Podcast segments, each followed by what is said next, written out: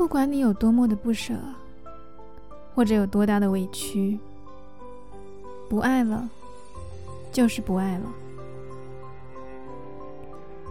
不爱了，是一种通知，不管接不接受；不爱了，是一种决定，并不开放讨论。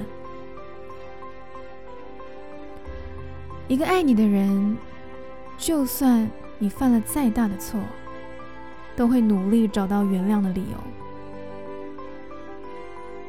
不爱了，只要芝麻绿豆的小事。就可以分开。不爱了，可以有很多理由，但就算解决那些理由，爱也不会再回来了。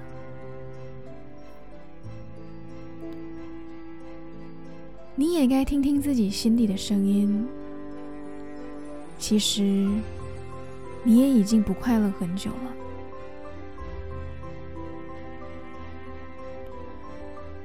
爱无法说服，分手是两个早就不幸福的人要各自去幸福的开始。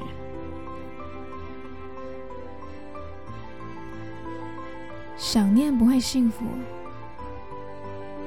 你只有尽快出发。才有可能遇见那个真的幸福。